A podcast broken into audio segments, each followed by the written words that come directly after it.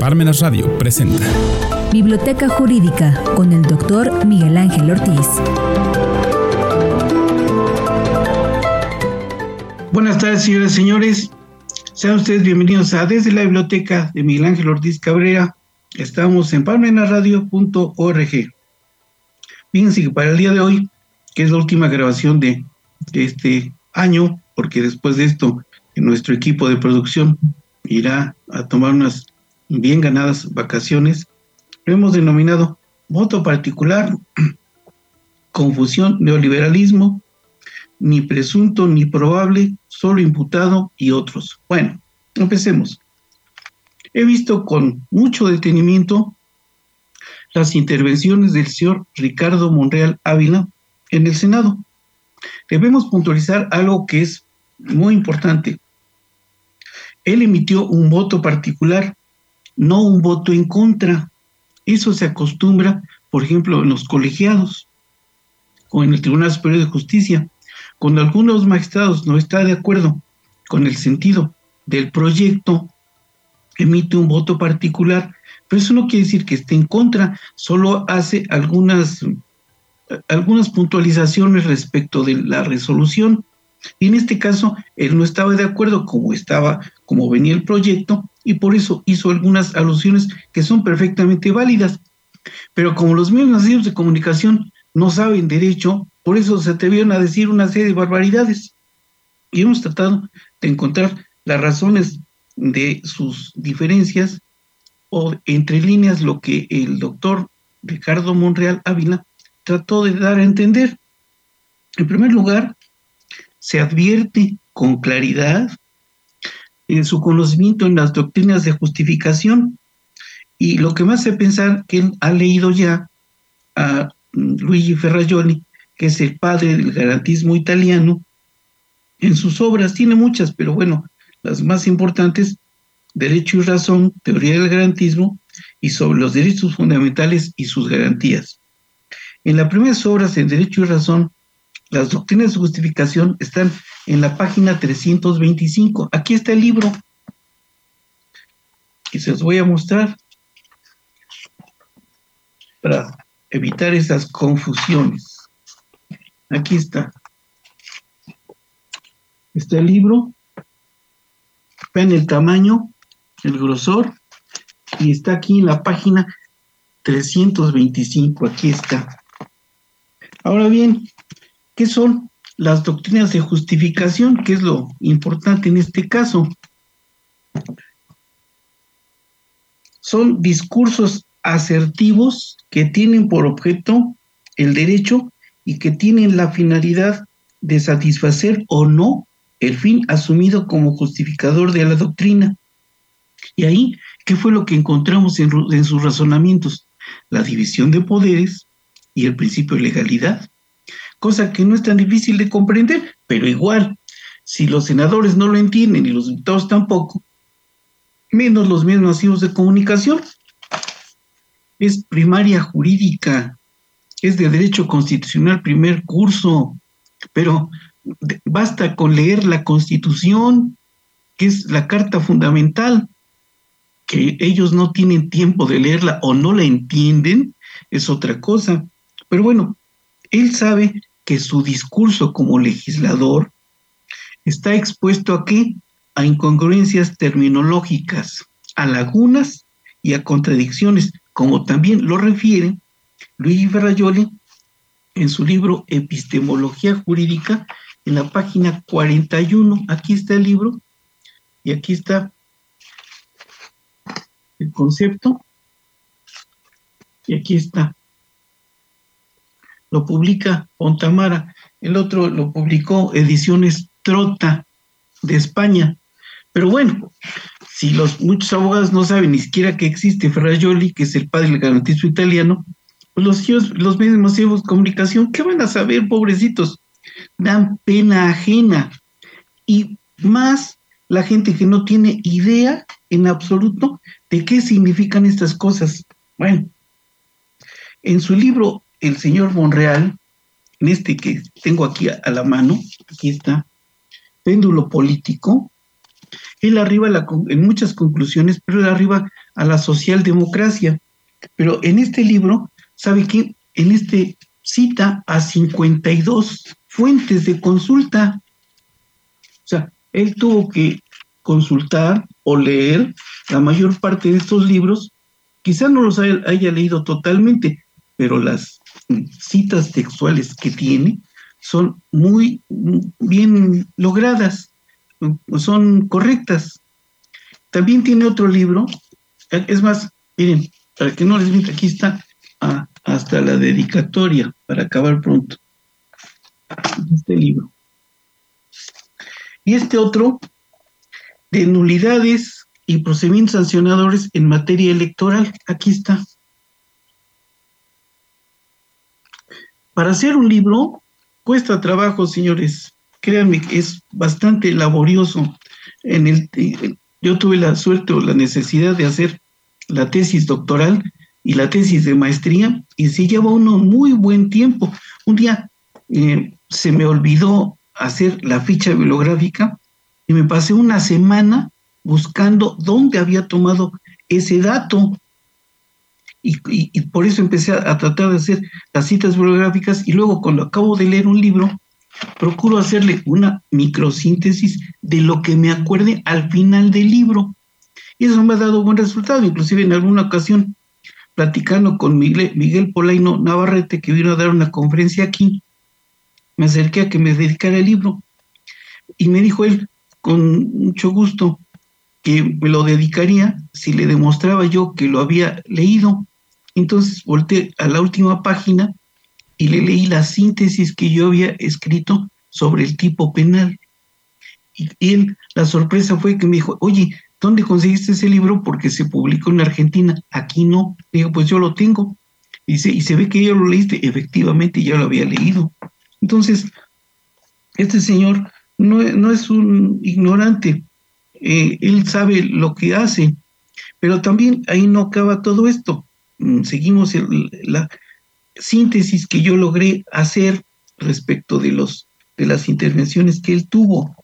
Por ejemplo, fíjense, por esa razón él afirmó que la Suprema Corte de Justicia de la Nación como tribunal constitucional tendría que pronunciarse acerca de la legitimidad, legitimidad o no de las inconstitucionalidades hechas valer o de las reservas que había hecho valer que la oposición. ¿Por qué? Porque la Cámara de Senadores no es revisora de la Cámara de Diputados, es su colegisladora, quien tiene que revisar y ver las incongruencias que tiene la ley es precisamente la Suprema Corte de Justicia de la Nación a través del tribunal, como es un tribunal constitucional, ahí es donde debe dirimirse pero ahora han hecho un escándalo los mismos medios de comunicación porque se va a ir a la corte. Pues eso es lo correcto cuando existe una verdadera y auténtica ¿qué? división de poderes. Claro, si no saben lo que es división de poderes o hay alguna invasión de pues si la Cámara de Senadores hubiese intervenido indebidamente para corregir lo que traía eh, lo que habían aprobado la Cámara de Diputados, hubieran, se hubieran excedido en sus facultades. Eso es también perfectamente congruente, pero si no saben lo que es eso, pues con razón, por eso están como están. Hay antinomias semánticas. Y esa fue la razón por la cual él emitió su voto particular. ¿Dónde está el concepto de antinomias semánticas? En la página 43 de ese libro que les acabo de mostrar de epistemología jurídica. Aquí está. Claro, si los señores diputados no saben eso, pues es que pobrecitos, lo primero que tienen que hacer es entender lo que es derecho.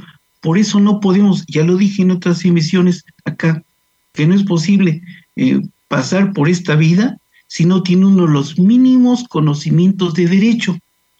Ya dijimos, nace una persona, lo inscriben en el libro de libros de nacimientos. Se casa la persona, lo inscriben en el libro de matrimonios. Se muere la persona, lo, lo inscriben en el libro de defunciones. Se divorcia la persona, lo inscriben en el libro de divorcios y levantan actas correspondientes, sendas actas. Entonces, no hay por qué espantarse. Lo que pasa es que tienen que tener.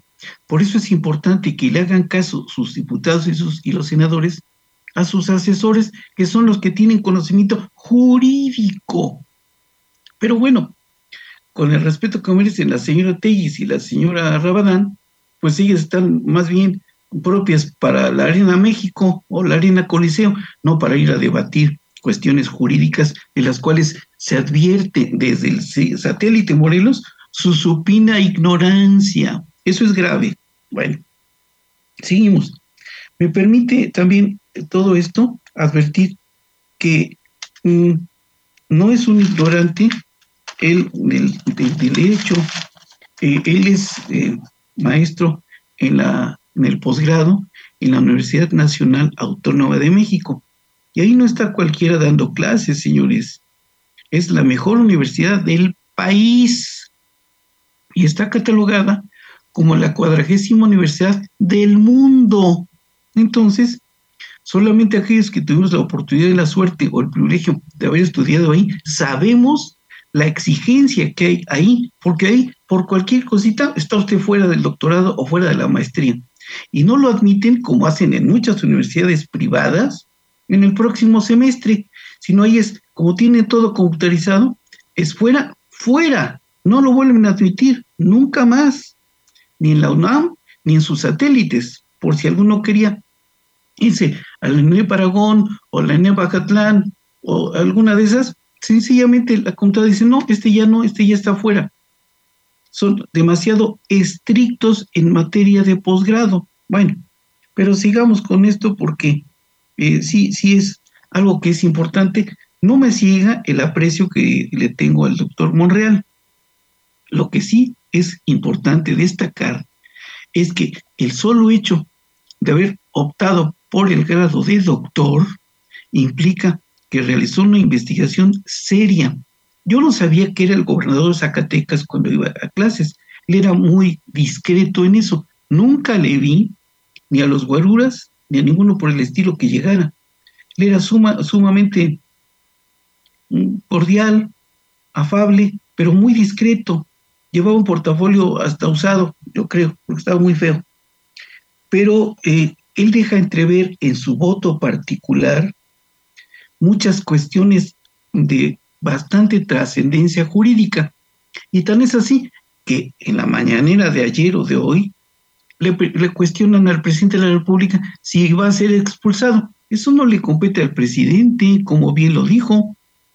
Eso lo tiene que decidir quién. Solamente el Senado dentro de su propia bancada.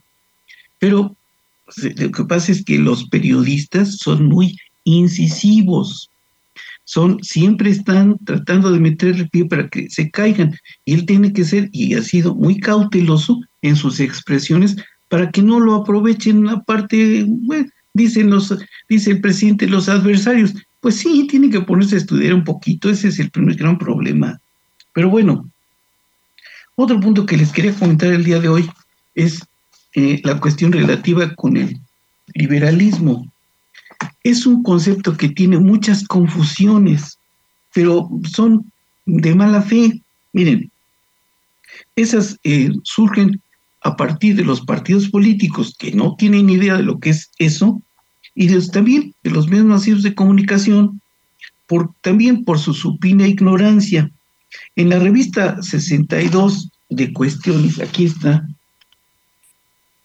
la han dedicado el doctor Samuel Hernández Apodaca, el doctor Silvino Vergara Nava y la doctora Bárbara Cabrera a escribir en torno y para disipar muchas dudas que van surgiendo en torno al neoliberalismo. Miren, esta corriente tuvo por finalidad el propiciar que una desigualdad social y lo lograron. Nada más que vamos a explicar cómo y por qué. Miren, el neoliberalismo estuvo vigente en la época de don Porfirio Díaz. Hay un libro ahora que ya sacó el presidente hace tiempo que se llama Neoporfirismo, precisamente con base en eso. Después, ya en época contemporánea, Miguel de la Madrid la desarrolló, pero el quien lo, la encumbró, esa corriente socioeconómica, fue Carlos Salinas de Gortari. Después siguió con ella Ernesto Cedillo Ponce León. Siguió con ella, a pesar de que no debió haberlo hecho, pero lo hicieron Vicente Fox Quesada y Felipe Calderón Hinojosa. Y para acabar de amolar, la concluyó el señor que nunca debió haber sido presidente. ¿Por qué? Porque se plagió una tesis. El señor Enrique Peña Nieto. Y nunca nadie dijo nada, ni la universidad donde estudió él dijo nada. Pero esa es una situación vergonzosa. Para eso sirve la metodología, para indicar de dónde tomaron. Yo he visto libros que no citan eh, fuentes de consulta ni fuentes bibliográficas. ¿Que ellos lo inventaron? No, estoy de acuerdo. ¿Cuál es el, la esencia de la metodología? Estoy de acuerdo que me lo digas. Nada más dime de dónde lo tomaste para que yo pueda ir a consultarlo. Ese es exactamente. Lo que pasa es que hace 50 años no existía esa materia. Yo la aprendí cuando entré a la primera maestría en el 83 en la Universidad Autónoma de Tlaxcala. Y después tuve la suerte de que el rector de la Universidad de Chiapas, el doctor Gabriel Sarmiento, un día me encomendó ir a dar metodología porque otro amigo nuestro se la había empalmado con otra materia y no podía impartirla. Entonces me obligó a releer los libros del doctor Ponce León y otros muchos que tengo. Tengo aproximadamente como 15 de metodología. Entonces eso me sirvió mucho para entender muchas cosas, al grado tal que a unos buenos amigos que tengo, eh, he visto libros muy interesantes, por cierto, pero que no tienen las citas bibliográficas, no tienen las fuentes de consulta. Eso es una ofensa académica, por si no se habían dado cuenta. Bueno, pero sigamos con esto. Esta es una corriente política económica eh, que retoma la doctrina del liberalismo clásico. Y aquí tomé un libro que tengo de eso, del liberalismo clásico, que fíjense nada más de quién es de Ignacio Ramírez el Nigromante, ideólogo del liberalismo social en México. Está escrito por el señor David R. Maciel. Aquí está. Y eso nos hace entender muchas cosas que ahora han logrado desarrollar, pero para mala fortuna, en perjuicio del país, porque no les obligaba a hacer eso. Lo que pasa es que se excedieron aprovechando la ignorancia del pueblo. Fíjense, el autor de esta corriente del neoliberalismo fue Louis Bot Mises, que fue un economista austriaco de origen judío y quien criticó muy severamente el proyecto socialista de los años 20. ¿En dónde? En Rusia. Y bueno, ya en época más contemporánea, más actual, moderna, lo propiciaron Margaret Thatcher en el Reino Unido y Ronald Reagan en, la, en los Estados Unidos de Norteamérica. Y tiene por objeto que los Estados-nación abrieran sus economías y hubiera un mayor flujo de capitales y de comercio internacional. Esa fue la razón por la cual se creó el Tratado de Libre Comercio, por si no se habían dado cuenta. Y ahora, con la renovación a través de la segunda versión que ya entró en vigor, se expandió por el Fondo Monetario Internacional y el Banco Mundial y oficialmente se tenían que bajar los impuestos, se desregularon los mercados y se reprivatizaron los servicios públicos. Esa es, era la finalidad del neoliberalismo. En México, si ustedes recuerdan en esa época, se concedieron créditos y se dieron ayudas a países latinoamericanos y esa fue la razón por la cual, si ustedes regresan un poquito su cassette personal, se hablaba en esa época de la creación del tercer mundo. Ese era el nuestro, el tercer mundo. Y México era un país líder en el tercer mundo. Bueno, ¿quién dejó entrever ese proyecto neoliberal que era hasta cierto punto nocivo a nuestro país? lo hizo el señor Andrés Manuel López Obrador y aquí está su libro Proyecto Alternativo de Nación, que en pocas palabras, yo no soy eh, amblover, no me interesa eso, lo que me interesa es entender lo que está pasando, pero aquí habla en la página 115 el proyecto neoliberal, aquí está. Y no solamente ahí, fíjense que me sirvió de base, entre otros muchos libros, este libro fue a el expediente abierto. Y en este libro, cuando lo leí, y traía también un CD y lo abrí, y vi las trapacerías que había hecho el Partido Revolucionario Institucional, y cuando el señor Enrique Cedillo Ponce León mandó crear o mandó trasladar la deuda del Fobaproa, que eran 35 mil millones de dólares, según la auditoría que hizo el despacho de Michael McKay, un despacho canadiense, y del cual hasta la fecha solamente se han ido pagando intereses. Y la deuda ya rebasa el billón de pesos. Pero su origen fue aquí, fue por culpa de los señores banqueros y eso el señor Ernesto Cedillo Ponce León lo convirtió en deuda pública. Por eso lo estamos pagando todos los mexicanos.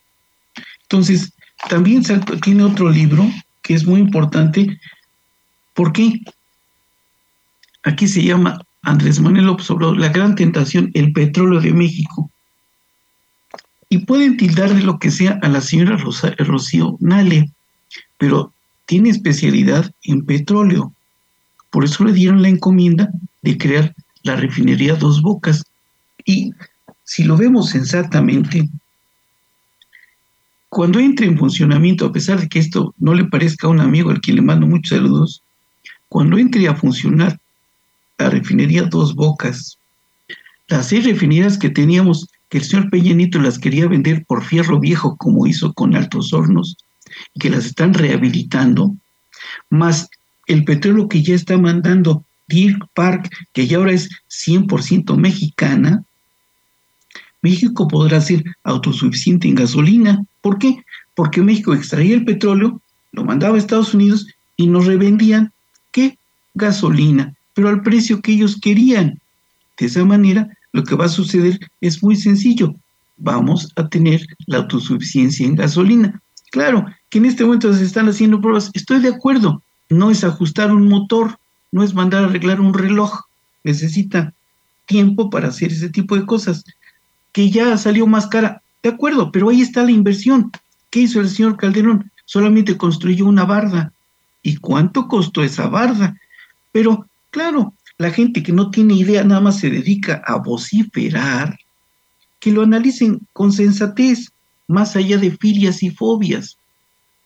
Realmente que se sienten a ver si es conveniente o no para el país, buscando qué, una cosa que los diputados y senadores han perdido de vista, el bien común.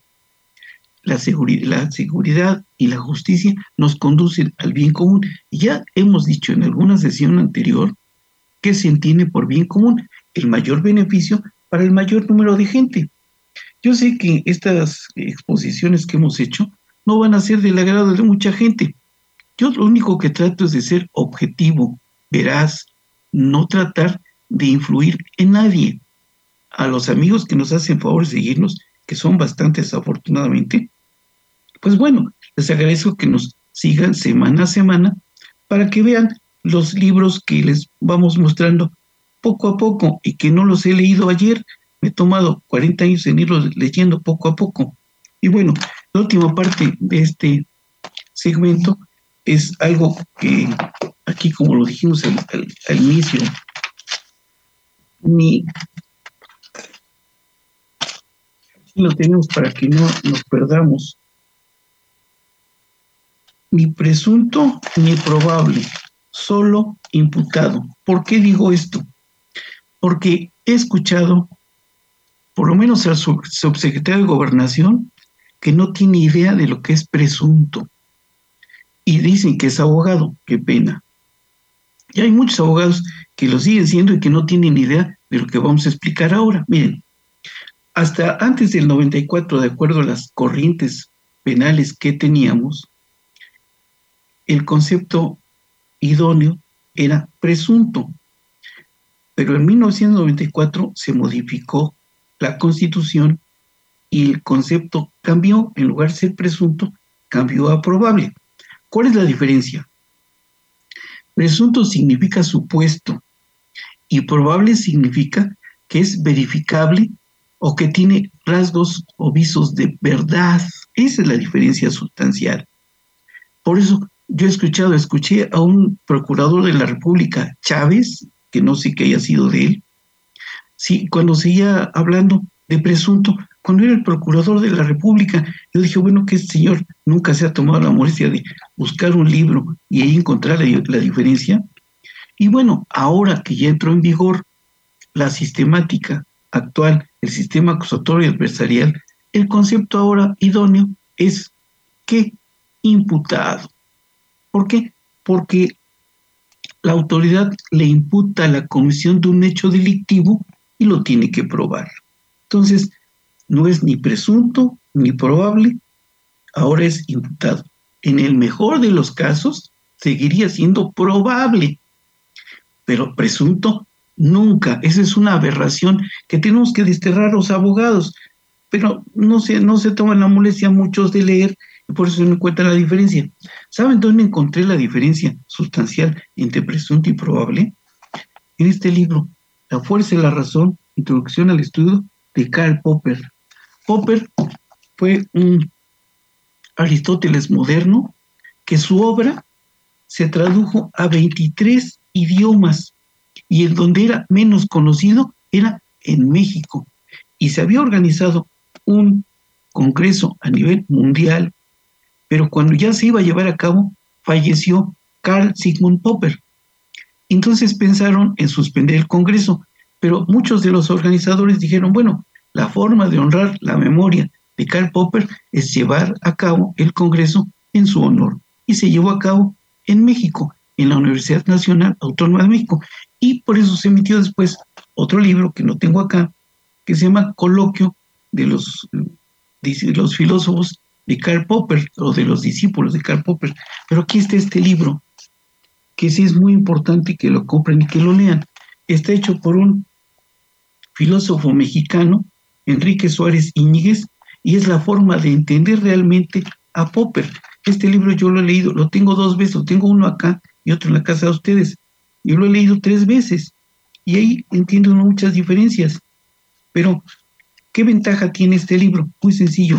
Si ustedes leen directo a Carl Sigmund Popper, es, era muy, muy inteligente, pero muy cansón, muy repetitivo. Y tiene unas obras fabulosas, conjeturas y reputaciones, por ejemplo, pobreza el historicismo. Ahí los tengo ahí arriba. Pero es mejor este señor, Enrique Suárez Íñiguez, que se tomó la molestia de seguir toda la vida de Popper y darnos un Popper digerido. Y aquí encontré muchas cosas como la que les estoy comentando, la diferencia sustancial entre presunto y probable. Ya solo para finalizar, quisiera agradecer al gran público que nos hace el favor de seguirnos semana a semana. A nombre de parmenasradio.org, de nuestro director general, el doctor Silvino Vergara Nava, de nuestro equipo de producción y de su servidor Miguel Ángel Ortiz Cabrera, que nos hayan seguido favor, hecho el favor de seguirnos semana a semana durante todo este año. Y bueno, ya llevamos tres años y esperamos seguir contando con la benevolad, la de su seguimiento, de su estar pendiente de las aseveraciones que aquí emitimos semana a semana y mientras tanto les deseamos un feliz, una feliz Navidad y un próspero 2023. Muchas gracias, buenas tardes, buen provecho, porque ya está tocando el gallo. Buenas tardes, buen provecho, hasta el próximo año. Gracias.